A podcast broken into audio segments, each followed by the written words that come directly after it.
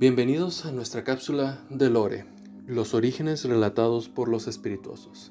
En este capítulo hablaremos de Mangue, uno de los Ainur que descendieron al mundo de Arda, quien resultó ser el Valar más poderoso de todos. Si no están familiarizados con el legendarium de Tolkien, probablemente algunos personajes no lo sepan ubicar o reconocer, pero en capítulos posteriores los explicaremos a detalle. Mangue fue uno de los Ainur, las primeras criaturas que hizo Ilúvatar, el dios creador, antes de todo.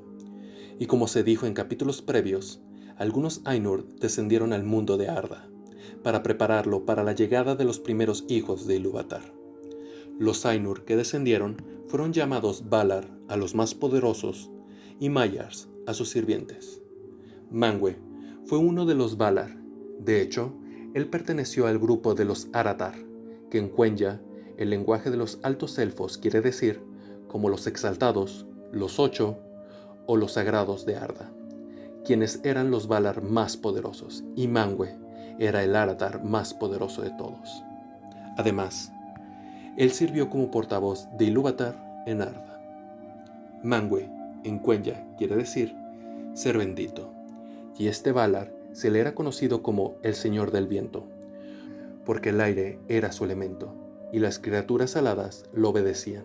Por ello, ganó el nombre de Súlimo, que en Cuenya quiere decir Señor del Aliento de Arda. Es esposo de Barda, otra Valar llamada la Señora de las Estrellas. También, él es el hermano de Melkor, el Valar que estaría en contra del sueño de Ilúvatar y sería conocido en un futuro como Morgoth, el Señor Oscuro. A Mangue siempre lo ilustran vestido con ropajes azul celeste, con un cetro de zafiro del mismo color que el de sus ojos, solo que más brillantes y tan temibles como un relámpago. Cuando los Valar y Mayar descendieron a Arda, Melkor comenzó a deshacer todo lo que arreglaban ellos para la llegada de los hijos de Ilúvatar. Mangue y los demás Valar lucharon contra Melkor hasta que Tulkas, el luchador, descendió para derrotarlo. Los años siguientes, los Valar y Maiar seguían arreglando Arda bajo la luz de las lámparas, celebrando fiestas y festines que aprobaba Mangue para el deleite de todos. Hasta que las dos lámparas cayeron y obligaron a los Valar y Maiar a mudarse al continente de Aman, en el otro extremo del mundo donde fundaron el reino de Valinor y plantaron los árboles que irradiaban su propia luz. Mangue y su esposa se establecieron en Taniketil, la montaña más alta de Arda, y desde su mansión, Ilmarín, podían ver el mundo, y según se cuenta, cuando su esposa estaba a su lado, podía ver más allá y a través de todo. Ahí ganó el título de rey de Arda. Mangue le preocupaba lo que le decía Barda, su esposa, acerca de que no estarían cerca de los hijos de Ilúvatar cuando llegaran. Y eso fue exactamente lo que pasó. Orome le informó a Mangue de la llegada de los hijos de Ilúvatar y la corrupción de Melkor. Así que Mangue reunió a los demás Valar y Mayars para derrotar a Melkor de una vez por todas, para que dejara en paz a los hijos de Ilúvatar. Melkor fue derrotado y Mangue ordenó que lo encerraran en la prisión de Mandos. Y con la llegada de los primeros hijos, los elfos, le siguieron tiempos pacíficos donde Mangue les enseñó poesía y canto. Años después, Melkor fue traído ante Mangue, donde el Señor Oscuro suplicó perdón por sus actos e iba a arreglar todo lo que había destruido. Mangue se compadeció de él, pero todas esas palabras fueron mentiras.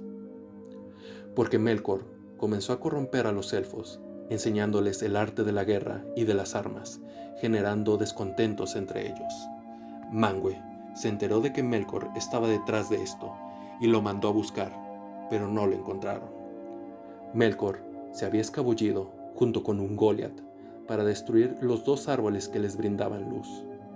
Después de ello, ocurrieron más tragedias donde tuvieron lugar varias matanzas, y Mangue lloró. El tiempo pasó, y los astros del sol y la luna se levantaron para iluminar el mundo.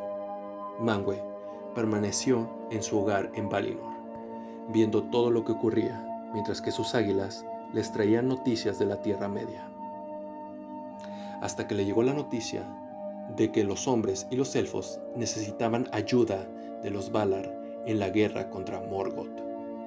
Mangue respondió, desplegando un gran ejército para ayudar a los hijos de Ilúvatar y derrotando para siempre a Morgoth en la guerra de la cólera. Morgoth fue llevado ante Mangue y esta vez su castigo sería el ser arrojado al vacío intemporal, donde ahí estaría hasta el fin de los tiempos. Mangue tuvo dos participaciones más en los siguientes años antes del fin del mundo. La primera fue cuando se le solicitó que Sauron, el Maiar caído y corrompido por Melkor, fuera ante él para pedir perdón, pero éste huyó al este del mundo. Por ello, Mangue mandó a los Istar para combatir el mal que acechaba en el este, donde Olorin se encontraba entre ellos, que en un futuro sería llamado como Gandalf.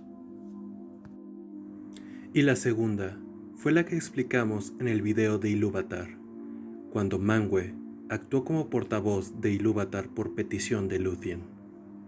Se dice que su última participación se hará en el Dagor Dagorath, el fin del mundo, cuando Morgoth se libere de su destierro. Y esto ha sido todo de la historia de Mangue, el rey de Arda, señor de los vientos. Espero que les haya gustado y si es así, no olviden dejar su comentario, darle a like y síganos en nuestras redes sociales para que estén enterados de todos estos videos. Suscríbanse para más y nos vemos en el siguiente capítulo.